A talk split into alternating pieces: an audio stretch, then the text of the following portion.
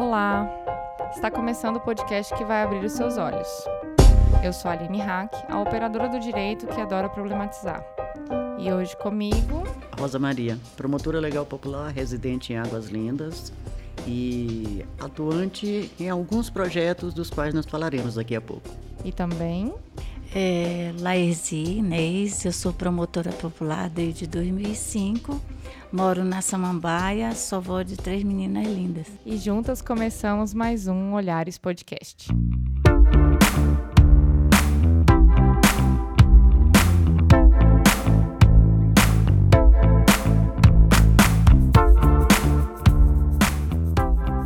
Começamos aqui o episódio para falar sobre as promotoras legais populares e a representação feminina nas comunidades, levantando essa introdução aqui.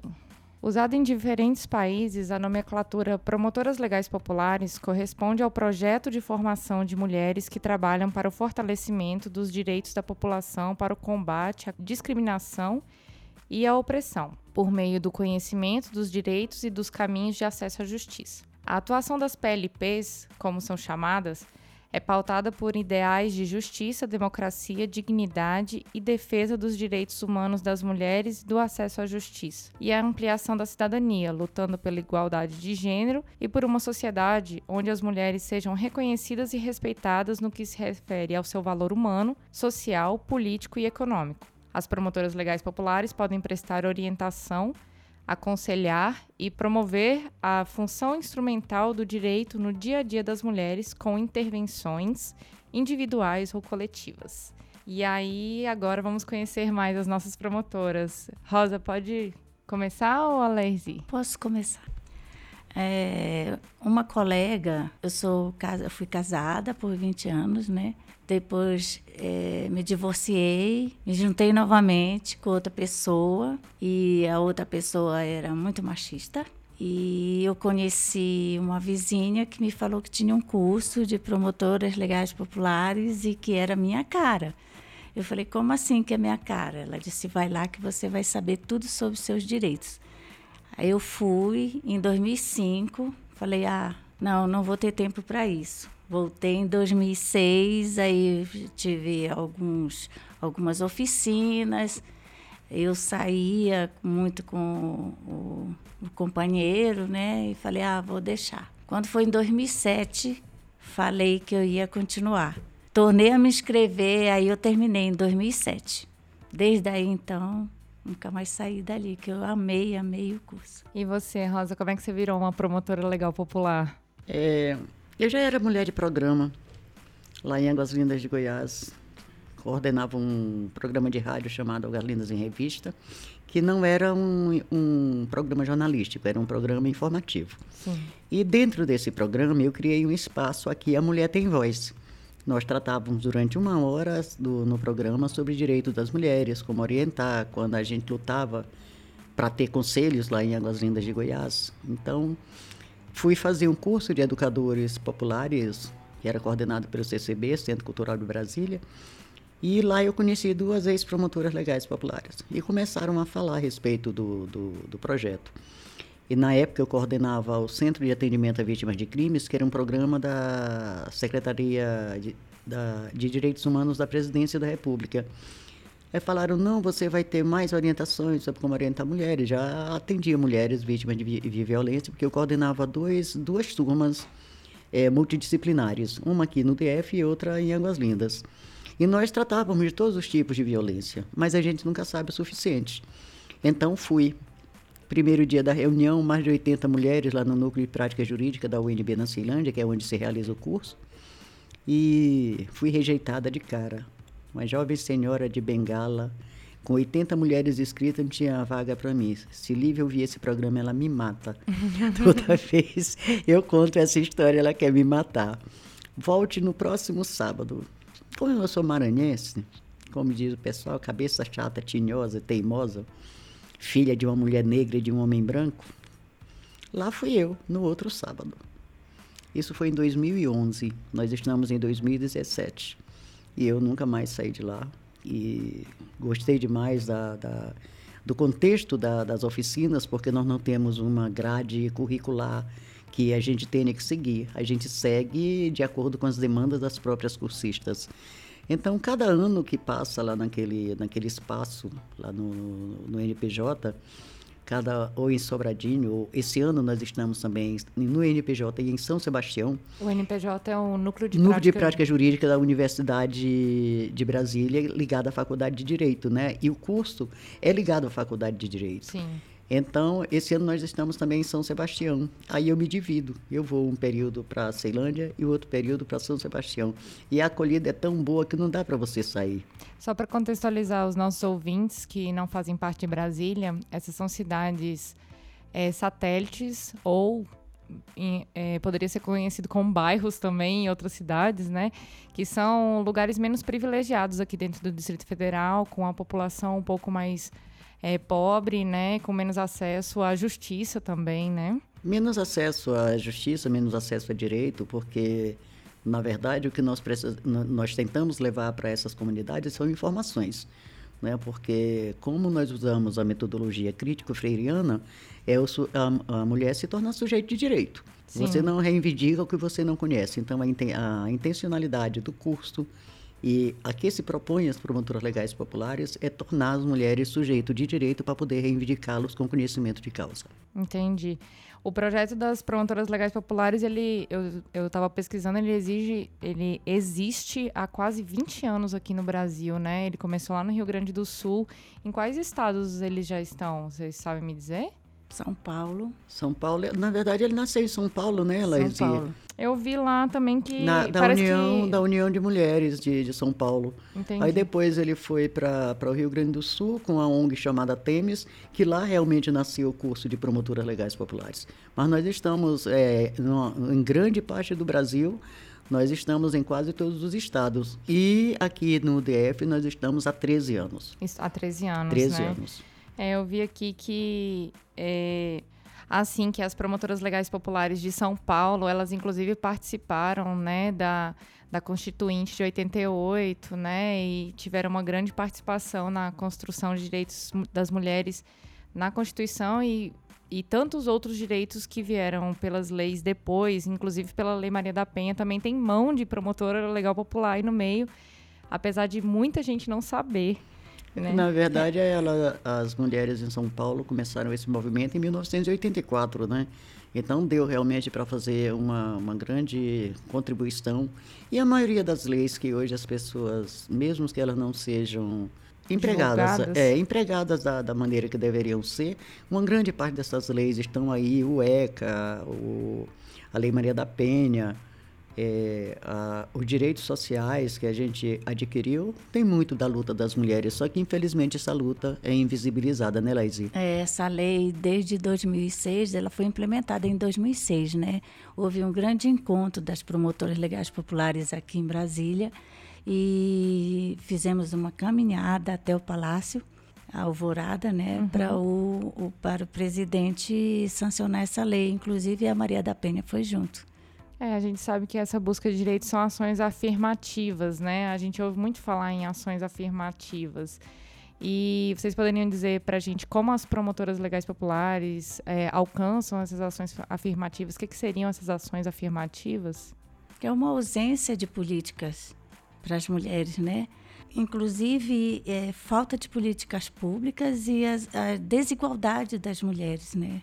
Dentro da, da sociedade e tem que ir em busca para ter igualdade e direitos iguais para mulheres através de políticas públicas. Né? Entendi. Na, no caso das promotoras legais populares, o que eu percebo desde que eu me percebi, me assumi como promotora legal popular, é que passamos da fase do ficar na, com as notícias da grande mídia Passamos da fase de ficar dizendo aos, aos nossos ancestrais, nossa cultura patriarcal e machista, nós paramos de dizer sim, senhor, muito obrigado. Então, as atividades das promotoras legais populares, todos os anos, as cursistas exercem uma ação. Elas fazem uma ação. A da turma do ano passado foi criar uma cartilha sobre todos os direitos, sobre saúde, mobilidade, é, deficiência, e o assédio, né? E fizer, essa cartilha foi distribuída para as mulheres na rodoviária do Plano Piloto, que para explicar para os nossos ouvintes o que é Plano Piloto, é, onde se, é a capital é na, em Brasília, só que aqui, como era tu, é tudo segregado, então o Plano Piloto é o lugar onde tem a rodoviária que fica em frente a a, ao cartão postal mais famoso do, de Brasília, que é o Congresso Nacional. Então, as mulheres fizeram essa ação e fomos para lá e distribuímos essas cartilhas. Mas todos os anos a gente faz uma ação exatamente para ter essa afirmação de direitos, para ter essa afirmação de gênero, para que as pessoas, para ter um pouco mais de visibilidade, o trabalho que as mulheres exercem enquanto promotoras legais populares, né, Laís? É, este ano, em março, nós fizemos uma ação é, que nós inclui, nós participamos das redes sociais aqui de, de, de Brasília, né, de Samambaia, Ceilândia. Nós fizemos uma ação de valorização e autoestima para as mulheres. Foi a terceira, é, terceira mobilização de mulheres de Samambaia. Aí as, o fórum, as promotoras legais populares foram, fizeram oficina, participaram, foi muito legal. E como é que funciona é, o curso lá na prática? Quem são as mulheres que chegam lá para fazer o curso de promotoras legais populares? Tem, tem mulher, é, porque pelo que eu andei pesquisando, o curso das promotoras legais populares, ele tem como objetivo melhorar é, as, as líderes né, comunitárias. Só que tem gente que é, chega lá só para conseguir é, aprender direitos ou ou para estudar um pouco mais, ou é, igual você falou, teve, a, é, teve o veto ali, né? E como é que funciona o processo de seleção de quem vai entrar nas promotoras legais populares? Até mesmo você falou que tem as demandas, né? A, o curso é formatado dentro das demandas. Explica mais um pouquinho para gente. É, o curso de promotoras legais populares ele nasceu do, com as meninas em 2005 da Faculdade de Direito da Universidade de Brasília. E dentro disso, ela é um, um, um, curso de identidade de gênero e direitos humanos, né? Só que a, a, só tem uma, uma exigência e, e uma condição imposta para você participar do curso de promotora legal popular: ser mulher. Não exige graduação, não exige nenhum tipo de, de formação o importante é que você seja mulher e que você esteja se predispondo a dividir as suas experiências, porque na verdade o curso é uma troca de experiências. Quando quando as mulheres chegam, elas pensam que vão encontrar às vezes uma grade e um deverzinho de casa. O formato da oficina é como roda de conversa, né, que é o formato Paulo Freireano. E dentro do, do curso, nós temos uma base numa grade, que é como, como você faz uma entrevista, e tem uma base de perguntas, e normalmente foge daquilo, né? Uhum. Então, dentro do curso de Promotora Legais Populares, é o mesmo processo tem-se uma grade, tem temas que nós temos que levar realmente, mas muitos dos temas no, no, decorrer do ano, que começa em abril e vai até final de outubro, começo de novembro, dentro do, do curso surgem demandas que a gente busca as oficineiras quando nós não temos condição nem, nem competência para desenvolver o tema, a gente busca quem faça, né, Laís? É, tem uma duração de oito meses, né, e, e fica ali no Núcleo de Prática Jurídica da UNB em Ceilândia. É, Distrito é to... Federal. Distrito Federal. e é todos os sábados, né? Todos os sábados, menos aos feriados, né? Sim. E, e como vocês, depois que terminam o curso, assim, como é que vocês colocam em prática, ou até mesmo durante o curso, como é que vocês colocam em prática o que vocês aprendem lá? É, vocês já viram algumas mulheres que fizeram curso de promotoras legais populares desenvolverem outras atividades é, fora do, do ambiente ali das promotoras, tipo é, eu, eu, já antecipando aqui, você tem, você já tinha demanda, né, Rosa, da, do, do rádio, já trabalhava em algumas é, participações comunitárias e tudo mais. Mas vocês têm notícia de algumas promotoras legais populares que formaram verdadeiras ONGs ou então foram trabalhar especificamente em, em setores da, da, da, da, política, assim, da, da parte assistencialista? Eu vou falar direcionado a uma mulher específica de Águas Lindas de Goiás, que eu era colega do companheiro dela no curso de educador popular. E nós tivemos o prazer de tropeçar uma na outra. Ele me levou para casa para casa dele num dia porque nós estávamos fazendo uma reunião. E ela disse que a diferença na vida dela começou nesse dia. Tá? E, infelizmente eu não, não, a, não a consultei para citar o nome dela, mas ela é de Águas Lindas. Ela disse que a diferença na vida dela foi a gente ter feito aquela reunião na casa dela, que dali ela foi ser promotora legal popular, fez um acordo com o marido, que ele ia terminar a faculdade, ele fazia a faculdade de serviço social. Ela, no dia que ele concluísse o curso, ela começaria, e ela nunca tinha se interessado. Ela disse que a vida dela existe tem um contexto, um antes e um depois. Aí tem uma outra, essa outra eu posso citar o nome dela, é Andréia, lá de Águas Lindas também, que disse que ela entrou uma pessoa no curso de promotoras legais populares, ela saiu outra. E ela já trabalhava com um adolescente, né, com, coordenava o Projovem lá em Águas Lindas. Então ela começou a ter uma outra visão de como se portar, de como cobrar e de como fortalecer a convivência com as mulheres. Então, pensam dois exemplos muito práticos. Agora, aqui em Brasília, a Laesi pode contar, tem muita gente fazendo muita coisa tá? e levando outras mulheres para o curso. Sim, nós temos um coletivo próprio que, após o curso, é formado o Fórum de Promotoras Legais Populares, que é um coletivo de mulheres formadas desde 2005 anualmente, que é pelo curso de promotoras legais populares, como já foi falado, um curso de extensão da Faculdade de Direito da, uh, da UNB. E após uh, essa formação, a pessoa já entra automaticamente no fórum. E o fórum é esse coletivo de mulheres que tem várias ações em, aqui no DF. Por exemplo, nós, nós integramos redes sociais, é, acompanhamos reuniões do Conselho de Direito das Mulheres. Do DF do, do, Congresso também. Do DF. É, do Congresso é o Conselho Consultivo da Frente Parlamentar dos Direitos Humanos das Mulheres, que é lá no Congresso Nacional. E, e outros projetos, inclusive o Vez e Voz, que depois a Rosa vai falar. Entendi. Então a gente consegue conectar aí todas essas mulheres desde, é, vamos dizer assim, desde o despertar, né, do, do feminismo. Eu, eu falo que é o despertar do feminismo dentro delas. Elas, elas finalmente se veem feministas ou elas é, se veem na, na condição de sujeitos, igual a Rosa falou e você também, Laís, de delas começarem a ver a necessidade delas saírem daquela caixinha. Exatamente. Né? Então vai vai normalmente isso surge de um incômodo ou de uma necessidade que ela vê ali dentro da comunidade dela ou dentro da própria família, porque assim, eu vejo que muitas mulheres mudam porque elas é, às vezes querem que essa mudança aconteça dentro do, do, seio familiar dela e a gente vê que vai adquirindo outras proporções, outras proporções. E isso que você falou, Laís, eu, eu me lembrei de uma. É uma coisa que eu sempre falo, assim.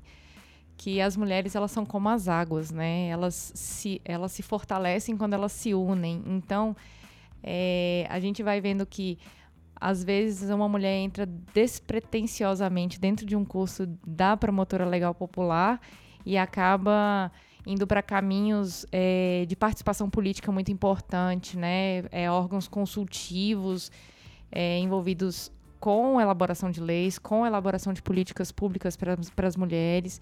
Eu tive o prazer recentemente de participar lá do de uma audiência pública no Congresso que vocês estavam presentes falando sobre tráfico de pessoas, que não é necessariamente uma coisa que envolve somente mulheres, envolve também é, é, homens, mulheres, crianças, né? Então, assim, a gente vai vendo que é, muitas vezes as pautas ultrapassam até mesmo a questão de gênero, né? Que é a questão igual do tráfico, né? De, de pessoas. É, inclusive, essa, essa audiência que aconteceu foi uma das demandas pedidos do Conselho é, Consultivo que é, organizasse essa audiência sobre o tráfico, né? É, e tem, você falando do, do fórum de PLPs, a gente tem que contar uma história para a Aline, né?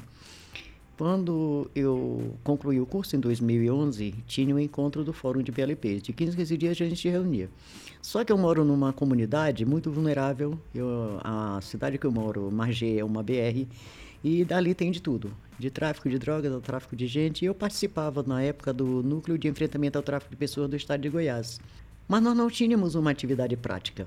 Então, houve uma provocação da, da coordenadora do enfrentamento ao tráfico. E o que, é que eu fiz com essa provocação? Levei para o fórum de PLPs e provoquei todas aquelas meninas, Laezê estava junto, vamos levar o, o tráfico de pessoas, trabalhar a prevenção do tráfico de pessoas nas escolas do DF e do entorno. Então, dentro do Fórum de PLP, surgiu um projeto chamado Vez e Voz. Todo mundo foi para Águas Lindas, só que o Vez e Voz é, tomou uma, uma proporção que hoje ele é curso de extensão da Universidade de Brasília, ligado à Faculdade de Direito também, da, lá na, na UNB. E o Vez e Voz é um projeto que nasceu de uma demanda de mulheres. Nós éramos mulheres que nos encontrávamos de 15 em 15 dias. Nós éramos mulheres que tínhamos outra pauta, mas nós decidimos ir trabalhar com os, os, as crianças e os adolescentes, que é um público absolutamente vulnerável. Que quando se fala em tráfico de pessoas, o que, que a gente pensa? É só sobre exploração sexual de mulheres. E não é. Existe o tráfico de órgãos, o trabalho análogo ao escravo, tem a exploração sexual de crianças e de adolescentes, é, exploração sexual de mulheres e do, é, a doação de órgãos, né? que também ainda tem o casamento servil. São tipos de, de, de modalidades do tráfico que as pessoas, a sociedade não está muito. É, é invisível aos olhos da sociedade, deixa eu corrigir. É um, um, crime invisível aos olhos da sociedade. Quando é que a sociedade veio perceber que realmente esse crime, que é o terceiro crime mais, mais que ganha mais dinheiro no mundo, ele só perde para o tráfico de armas e para o tráfico de drogas. O terceiro crime mais rentável do planeta é o tráfico de pessoas. E, então, e, e começou a, a, dar visibilidade, só para eu concluir, quando a, a, Globo exibiu uma novela da autora Glória Pérez chamada Salve Jorge. Mas como é que em que, que aquela história foi baseada? A maioria dos brasileiros não sabem. E ainda, e mesmo com a, a, a questão mostrada na novela, até hoje não sabem nada. Eu vejo assim que muitas demandas das mulheres são invisibilizadas diariamente e, e, isso é mais uma demanda invisibilizada. Parece que as pessoas estão tentando tampar os problemas com a peneira. Exatamente. E sendo que as informações não chegam muito claras, nós, enquanto Fórum de PLPs e Projeto Vez nós, nós compomos o Comitê de Enfrentamento ao Tráfico de Pessoas no Distrito Federal. Nós participamos do Núcleo de Enfrentamento ao Tráfico de Pessoas do Estado de Goiás. E nós fazemos as oficinas dentro das escolas. Semana que vem, inclusive, nós começaremos a, desse ano, né, Laís? No Colégio Estadual Paulo Freire, em Águas Lindas de Goiás. Como no, o tempo vai ser curto, nós vamos fazer oficina para duas turmas. Só que quando o projeto nasceu, você vê como é a necessidade, as demandas realmente nos levam onde a gente pensa que não iremos. Quando o projeto nasceu, era para levar as oficinas só para o ensino médio no, nos colégios. Aí, em 2013, nós fizemos o projeto piloto só para meninos do ensino médio. Mas qual é a demanda que chegou para a gente a partir daí? Os meninos de sexto ano, menino de 12, de 13, de 14 anos. Nós, aí vamos pegar o menino do oitavo e nono ano. Agora nós estamos com o menino de sexto ano.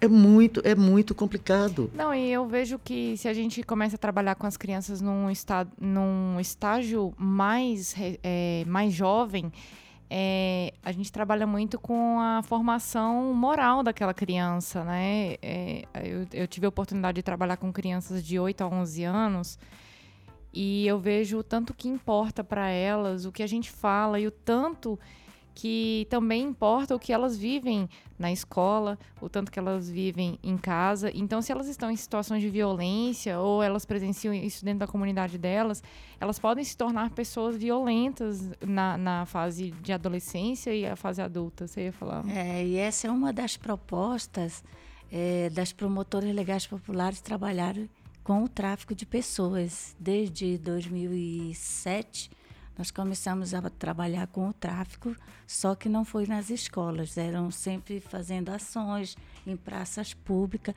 qual nos deixavam muito vulnerável. Nós trabalhávamos junto com a OIT. Entendi. Né? E depois que houve a proposta lá nas reuniões de 15 em 15 dias que a Rosa comentou, ela fez a proposta para a gente fazer esse é, o piloto, né? Ou o seja, projeto piloto em Águas, Águas Lindas. não adianta só conversar com o governo. Não. A gente tem que conversar com a base também, né? Com as pessoas, é, aonde que nós estamos formando as pessoas? É na escola. E, e aí eu queria saber um- uma coisa, acho que é a Rosa que vai me saber dizer.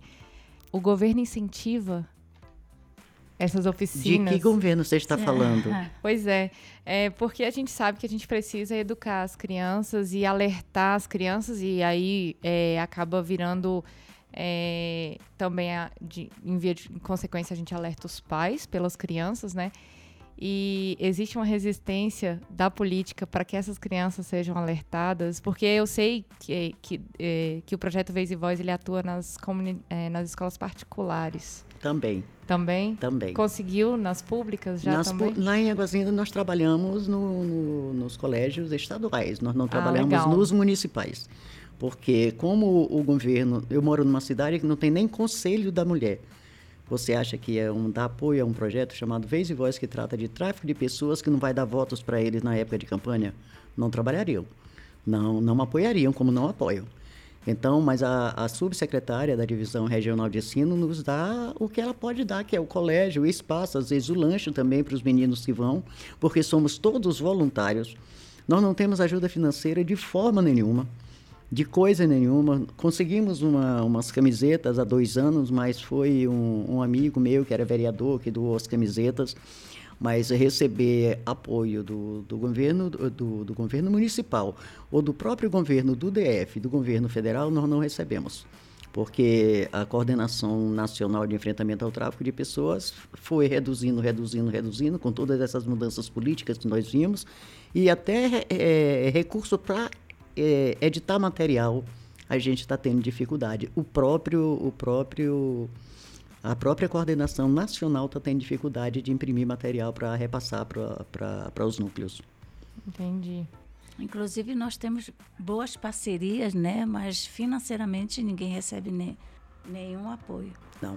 E lá na, em Águas Lindas tem essa, essa abertura para os colégios estaduais, que é uma das coisas que a gente faz realmente, é ir para os colégios estaduais. E volta e meia a gente faz algumas ações pontuais em colégios particulares. Ah, Tem legal. duas faculdades aqui, uma aqui em Taguatinga nós fizemos, na Ceilândia nós fizemos, no Guará nós fizemos. E que tem uma- umas meninas que estudam lá e nos chamaram e nós fomos. Agora, no próximo, no próximo dia 18, o projeto Vez e Voz foi convidado para participar do Seminário Internacional de Enfrentamento ao Tráfico de Pessoas, que será realizado no Rio de Janeiro. Né? Então, estou me, me, me programando para participar. Por quê? Porque dá um pouco mais de visibilidade a uma temática que para todo mundo é obsoleta e, na verdade, não é. Quantas crianças que nós temos desaparecidas? Alguém sabe onde é elas foram parar? E essa remoção de órgãos que a gente ouve falar, tudo nós temos para doação. É um, é um sufoco alguém conseguir um órgão para doar, mas desaparecem pessoas que a gente não sabe para onde que elas foram. Parece lenda urbana, né? Exatamente, exatamente. Fora a exploração sexual infantil, né? É, e há também a servidão, né? Que vocês comentaram que algumas crianças são obrigadas a casar para exercer um papel As servil, né? próprias mulheres. é, tenho, nós, nós temos conhecimento de um caso que aconteceu agora recentemente. Uma moça foi, retornou do retornou lá da Espanha, que ela quando foi para lá, ela foi casada. Ela já foi casada Ela já pra lá. foi casada para lá. Conheceu o espanhol aqui e foi casada. Quando ela chegou lá, ela não, não tinha direito de sair para comprar pão. Tinha que cuidar do pai, cuidar da mãe, cuidar do cachorro, do gato, periquito, papagaio. E era explorada o tempo inteiro. Trabalhava exatamente 16 horas por dia. O máximo que ela descansava era duas horas e já estavam explorando. Então é a questão do casamento servil. Eu vou realizar meu sonho, que é aparecer um príncipe nórdico, É, europeu, louro, né? alto, de olhos azuis, vai, vai ser o homem da minha vida. Tem pessoas, não estou falando que as pessoas não devem se casar com estrangeiros, não, por, longe de mim. Vamos fazer essa correção. Mas é bom você verificar que tipo de vida que realmente você terá fora daqui. E a gente tá ouvindo vocês falarem to todas essas coisas de participação na política, de participação nos, na- nas políticas públicas, na própria elaboração de alguns, de alguns projetos, né? Só que é tão difícil esses projetos saírem do papel, as demandas é, elas existem, vocês são os verdadeiros canais, né, para levar tanto para o executivo quanto para o legislativo a necessidade da elaboração de leis e a elaboração de, políticas públicas para atingir é, essas populações. Só que por que que ainda assim vocês acham que essa luta de vocês é tão invisibilizada? Porque pouquíssima gente já ouviu falar de promotora legal popular pouquíssima gente já ouviu falar é, do grupo da, das redes, pouquíssima gente ouviu falar do Fórum Nacional de Promotoras Legais Populares, do Fórum Nacional de Mulheres, Fórum Regional de Mulheres também tem. Por que, que vocês acham que é, a gente não consegue ver essas mulheres? Por que, que a mídia ofusca tanto? É, na, na, no, meu, no meu conceito, o que existe realmente é um é uma ideia de que nós temos realmente que ser invisibilizadas. Agora, eu tenho muito medo. Eu, eu sou uma jovem senhora com 62 anos de idade, 63, acabei de completar. Olha, eu diminuindo o ano. Uma jovem senhora com 63 anos de idade que lutou e passou por uma ditadura militar. E mesmo com a nossa representatividade no Congresso, ela é muito pequena. E eu estou com muito medo do que estão fazendo com as mulheres com essas campanhas políticas que vêm por aí. Isso me assusta. Porque agora os canais, os canais de propaganda, eles estão aparecendo mais com mulheres, chamando mulheres para comporem, comporem o, o Congresso Nacional. E a invisibilidade se dá exatamente porque como é que nós vamos fazer um projeto, como é que nós vamos fazer um projeto e levar leva-se para um deputado, só que aquilo não demanda votos. Você acha que o, que o, o Brasil, o, o país machista, arcaico e patriarcal que nós somos, escravagista, você acha que o Brasil quer um, um, que as mulheres sejam visibilizadas? O que, que fizeram com a única que foi presidente da República? Pois é. Não, é. não, nós não servimos para o poder, é isso que eu ouço. Nós não servimos para o poder. Então, deixem-nos tentar de novo, para ver se a gente não serve para o poder sem ser essa política machista e preconceituosa que nós temos por aí. Vocês acham que a participação política das mulheres é, alcançaria não só as camadas das mulheres, mas outras tantas camadas que existem, mais sociais, assim? Vamos, Vocês vamos acham dar, que vamos, o olhar da é, mulher ele é um pouco mais assistencialista? Não é assistencialista. Eu venho de uma, de uma comunidade muito vulnerável. Uhum. Né, nós já tivemos o, no, no, país um governante que veio de uma comunidade vulnerável, que veio de um sindicato, que veio da beira de um rio e de uma de, de palafita. Qual foi a visão dele? É só pensar assim. Pegue Laezia, que vem da Samambaia. Tá? Vamos pegar a Aline Heck, que vem de Águas Claras? Não vamos. O olhar dela não vai passar de Taguatinga, porque é o lugar que ela nasceu, que ela cresceu, que ela mora. Não vai passar da, da, da, Universidade de Brasília, que é o lugar onde ela se formou, foi lá? Não, foi no CEUB, ah, mas... no CEUB, tudo mas bem. tudo bem, da NASA é, Norte. mesmo. É, é, uma, é uma crítica construtiva, entendeu? É, é para além desses olhares. Nós temos que ter uma visibilidade muito maior das necessidades do outro. Quando a gente se vê no outro, a gente toma conta melhor e se apropria melhor dos nossos direitos. Mas para isso a gente tem que se ver no outro. A gente tem que sair, da, tem que sair da dessa redoma. Dessa redoma né? dessa, vocês vivem numa redoma, eu vivo na, na lama e no capim que cerca essa redoma que faz as coisas florescerem. Essa é a minha visão. Lese. É. Você já falou quase tudo, Rosa. Só que eu venho ainda de um interior e fugida do interior, né? É, sofrendo abusos em família e tal. Cheguei aqui em plena ditadura. Estudei no Elefante Branco e participei de várias, vários protestos, fui presa, né? Fui, fiquei na cadeia dois dias, mas como minha família era da área militar, foram lá e me tiraram. Então, é, nós vivemos numa sociedade machista, como foi falado, nós somos invisíveis, né? E, e falta de espaço público, falta de políticas públicas para as mulheres. E quando nós conseguimos alguma coisa, alguma política pública ou é, eu falo que são migalhinhas, né? É, migalhinhas ainda nos tiram como estão tirando a maioria dos nossos direitos, né? E quando a gente ainda vai à luta em busca desses direitos, nós não temos apoio de ninguém. Né? São retalhadas. São, são retalhadas, são reprimidas, são enxovalhadas, é essa palavra? É, coloque-se no seu lugar, né? Coloque no seu lugar que você é mulher. Nós somos discriminadas. Não temos igualdade nenhuma, nem na área de, traba de trabalho, nem mesmo dentro de casa. Entendi. Ah, você é mulher, você tem que fazer tudo dentro de casa, tem que trabalhar 24 horas. Entendi. Aí já começa, né? É, por exemplo, nós criamos um conselho do direito das mulheres. Que direito é esse? Né? É tão bonito assim que fala que o conselho da mulher é para fiscalizar as políticas públicas, né, com o propósito de fiscalizar as políticas públicas. Essas políticas públicas que só existe no papel. É o que eu ia falar, vai fiscalizar o quê, né? Vai, vai fiscalizar, fiscalizar, o nada. É, com o objetivo assim de garantir, consolidar, ampliar políticas para as mulheres. Que políticas são essas? Que o pouco de política que tem para as mulheres são tiradas. Você tem que correr tudo de novo atrás. É, a gente é, é como se, se se tudo que a gente constrói vai lá alguém lá e derruba, vai né? lá e derruba. Exato. Como é que um conselho um, que é um órgão né, colegiado, o Conselho da Mulher é um órgão colegiado. Ele é composto pela sociedade civil e pelo órgão público. Vai lá e vê se você tem condição de fazer algum trabalho. Não tem. É muito complicado mesmo. É, vocês falaram do projeto Vez e Voz já, que é um projeto interessantíssimo. Tem alguma coisa que vocês queriam acrescentar sobre o projeto? É, o que eu gostaria de falar sobre o projeto Vez e Voz é agradecer muito a disponibilidade do, dos meninos que estão contribuindo, que são estudantes, que são voluntários, a própria Laerzi que contribui conosco o tempo inteiro, está conosco o tempo inteiro.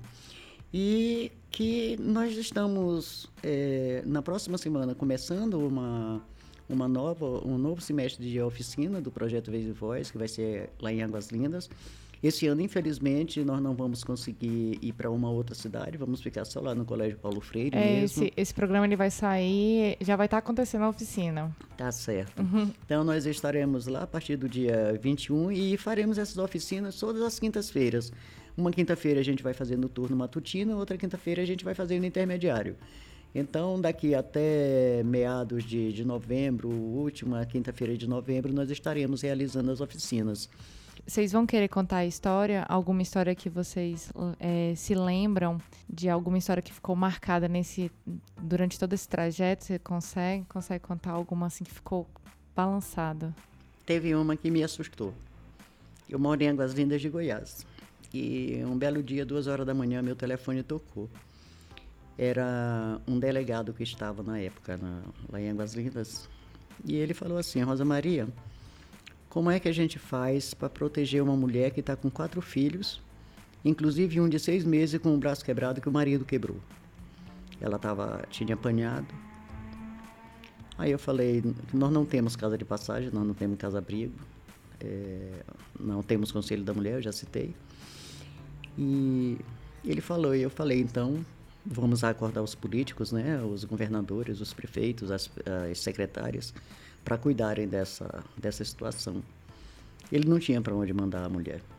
E ela voltou para casa porque eram quatro crianças com fome. Aí eu gostaria que você me perguntasse, Aline, onde ela está hoje.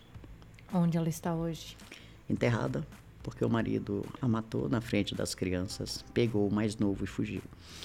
E no outro dia, quando saiu a notícia, o delegado me procurou e nós sentamos os dois e choramos porque realmente ele falou, foi uma das coisas que marcou muito ele. Então ficou muito emblemático na minha vida, sabe? Falei, é, se nós morássemos, talvez se morássemos aqui em Brasília, que aqui tem tudo, né? Tem casa-abrigo, tem conselho, tem CEAM, tem Casa da Mulher Brasileira, tem uma série de coisas. É, talvez não tivesse acontecido. Eu ah, acho por um que... período ficou muito marcado na minha cabeça. É, eu me senti um pouco é, culpada, depois eu, eu me, me, me, perdoei a mim mesmo e falei que a culpa não era minha. Infelizmente, eu sou uma pessoa limitada. Sou só uma promotora legal popular que nós não temos ainda uma instituição física para onde nós pudéssemos abrigar essas mulheres. Então, isso foi uma coisa realmente que me marcou muito. E você, Lenzi, você se lembra de alguma assim que marcou muito? Tem várias, mas tem mais assim a questão de dentro de colégios, né? eu dava aula para o ensino médio e geralmente separavam as crianças, os adolescentes que vinham da FEBEM, que hoje é Casa, casa Abrigo. Fundação né? Casa. Fundação Casa. E eu ficava com 30 a 40 alunos dentro de sala de aula. Para esses meninos que saíam da Fundação Casa. E eles não tinham nenhum carinho dentro de casa, eles me chamavam até de mãe, sabe? Eu dava aula ali na 39 da, do Penorte, que na época era só chácaras, né, no meio do mato, no meio de coisa nenhuma. E esses meninos começavam a me contar o que, que eles sofriam dentro da casa. Fundação da, Casa. Fundação Casa que antes era FEBEM, vou falar uhum. FEBEM, né, que mudou o nome. Eles falavam que apanhavam serviço escravo, porque eles iam para casas dos generais. Eh, uhum. Não, pode falar. É, iam para casa dos generais, dos tenentes, iam fazer trabalho escravo, que era lavar carro, é, limpar a casa e outros serviços sexuais. Uhum. Então, se eles não fizessem, eles apanhavam e eles diziam, contavam que os policiais passavam um líquido no corpo deles e batiam com uma chinela é, confeccionada é, com pneu de carro para não marcar. Nossa. Isso me marcou muito, muito. E eu dava, nessa época, eu dava aula de, de artes. Uhum. Uma escola que era da época do mimeógrafo. Não tinha lápis de cor, não tinha tinta, só tinha o papel e o mimeógrafo e para os meninos pintarem. Mal eles tinham comida em casa para comer, mas comprar material para lápis de cor impossível, ou tinta né? é impossível. Aí um dia eu me revoltei, sabe? Chamei todo mundo assim, ó, para onde vocês querem ir? O que, que nós vamos fazer com o papel? Todo dia pintar, pintar, pintar. Vamos para debaixo da árvore, embora. Aí levei essas crianças para debaixo de árvore, levei uma cola que eu tinha e esses meninos fizeram trabalhos excelentes. Fizeram cadeirinha, é, mesinha, confeccionaram várias coisas assim que me surpreendeu, sabe? Aquilo eu fiquei assim muito feliz. Aí aconteceu o seguinte, que todas as crianças queriam participar e uhum. começaram a ficar revoltados dentro das suas salas de aula. E a direção chegou e me chamou.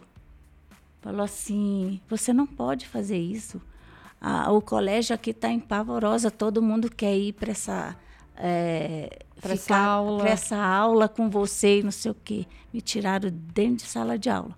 Porque você estava incentivando e a criatividade. revolucionando aqueles meninos, entendeu? Tirando Só pela criatividade, né? Exatamente. Aí colocaram dentro de uma biblioteca com livros assim muito velhos, entendeu? Cheio de poeiras, que eu espirrava todos os dias. Me colocaram para consertar livro. Aí eu consertei livro. E eu pensei, quer saber? Faltava uma, uh, faltava professora colocava todos aqueles meninos dentro da biblioteca. Falei, quer saber? Eu vou fazer alguma coisa. Coloquei filme para os meninos. Uhum. Pronto, para quê? Foi aquele alvoroço novamente. E com certeza você foi retalhada por causa Fui de... retalhada, não demora muito me aposentar. Nossa. É muito complicado, né? Quando a gente começa a dar oportunidade para as crianças pensarem, saírem né, da, da situação que elas vivem. É, até mesmo a, a, gente vê que são pequenas lamparinas que a gente acende para dar novos caminhos para essas crianças. Né? Aline, só, é, só um, um, uma parte rapidinho. Não é só nas escolas que a gente pega esse processo de retaliação. Eu costumo dizer que eu participo do Comitê de Enfrentamento ao Tráfico de Pessoas no Distrito Federal e todas as pessoas lá são indicações políticas, políticas. porque estão no secretariado. E muitas das vezes as pessoas me procuram para que eu faça algum tipo de comentário, porque na verdade não podem me mandar embora de lugar nenhum. Você entendeu? E a maioria das pessoas que estão lá podem ser, podem perder Tem seu emprego. Preso. Não, podem perder seu emprego, dependem daquilo para viver. Aí vão por causa de um, de um comentário, vão, vão se deixar levar, não vão. E saiu da, saíram da, das suas funções, não participam mais. Nós estamos lá desde 2012, né, Laizia? Nós estamos lá desde 2012, aí eu sempre costumo dizer, eu, eu compro umas brigas boas com o pessoal lá. Aí eu falo pra gente, o, o, o, interessante é que ninguém pode me mandar embora de lugar nenhum. Vão ter que me engolir igual o Zagalo, entendeu? É, é, e aí a gente vê a importância da, de, dessas é, mulheres que participam desses, é, desses espaços, delas serem perseverantes. Porque a gente, a gente alcança, a gente alcança sim algumas coisas, mas tem que ser na na persistência ali, no trabalho árduo do dia a dia, né? E assim como as PLPs, nós do Olhares acreditamos que outro mundo é possível, né? Que é necessário também outro mundo e é urgente. É, mas eu penso que eu tenho três netos, né? Dois meninos e uma menina.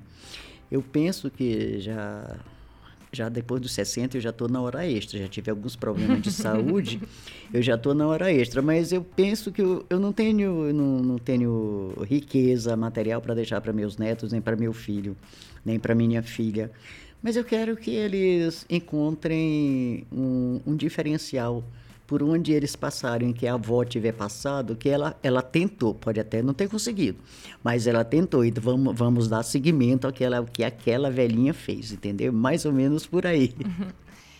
E aí, acho que ficou ótimo essa, esse fechamento que a, que a Rosa fez.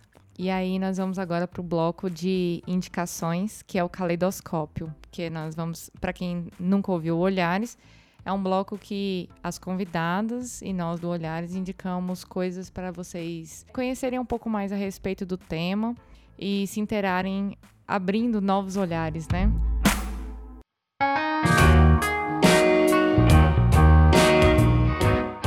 Então vamos às indicações. Vou começar pela Rosa.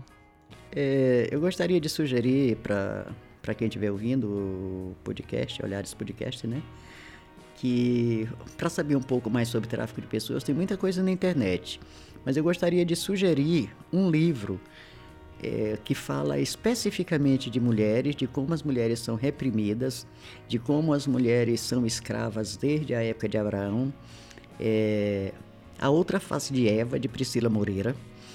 E gostaria de sugerir também um documentário chamado Tráfico Humano Desperte para essa Realidade, que é uma monografia que foi feita uma pesquisa dos alunos da Universidade Católica de Brasília. E agora, por último, é exploração sexo, é tráfico sexual, a exploração, escravidão contemporânea, que também é dos alunos da é um documentário também? O documentário do, da Universidade dos Alunos do, de Direito da Universidade Católica de Brasília. E filme, tem um filme de cunho religioso que se chama Antes que Seja Tarde, que fala da, do tráfico de pessoas na Índia e como aquelas crianças são exploradas, são vendidas e exploradas sexualmente. Essas seriam as sugestões. E deixar que vocês procurem a página do projeto Vez Voz. Nós, vocês vão encontrar todas as nossas atividades lá, nossas oficinas, tem as fotos, a história do projeto e também as PLP, UNB que vocês vão, vão ver o, o, o, histórico também das promotoras legais populares. E estamos no Facebook. Agora, ah. Laís, e você? Uhum. Qual é Bem, eu indico as sufragistas, que é uma classe trabalhadora do século XX, que elas lutam para não perder os seus direitos dentro de, de através do voto e dentro de das fábricas, né? Ah, legal. E... e, a outra é o Anjos do Sol, que é exatamente sobre tráfico de, de crianças para exploração sexual, que os pais vendem as crianças, aqui mesmo no Brasil, ali, bem ali pertinho ali do Maranhão, que os pais vendem as crianças para ter um, um futuro melhor e elas são vendidas exatamente para aliciadores para exploração sexual. É muito triste, né? A gente vê que isso está embaixo do nosso nariz, né? Exato. Eu vou indicar um documentário, um documentário que se chama ah, Virou o Jogo, a história de Pintadas. É a história de um município na Bahia, dentro do, do sertão baiano, que as mulheres elas se mobilizam dentro do, da cidade de Pintadas para reivindicar seus direitos como mulheres. É muito bacana assistir no YouTube. A gente vai linkar todas essas indicações para vocês tá?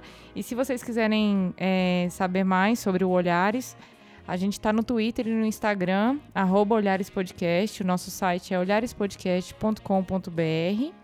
Se você quiser mandar um e-mail, nosso e-mail é falecom.olharespodcast.com.br. Nós também estamos no Facebook, só procurar lá Olhares Podcast. Nosso podcast é quinzenal. Acesse o nosso site, assine o nosso feed e vem ver o mundo de um jeito diferente. Olhares Podcast. Só de ouvir dá para ver que é diferente. Obrigada, galera.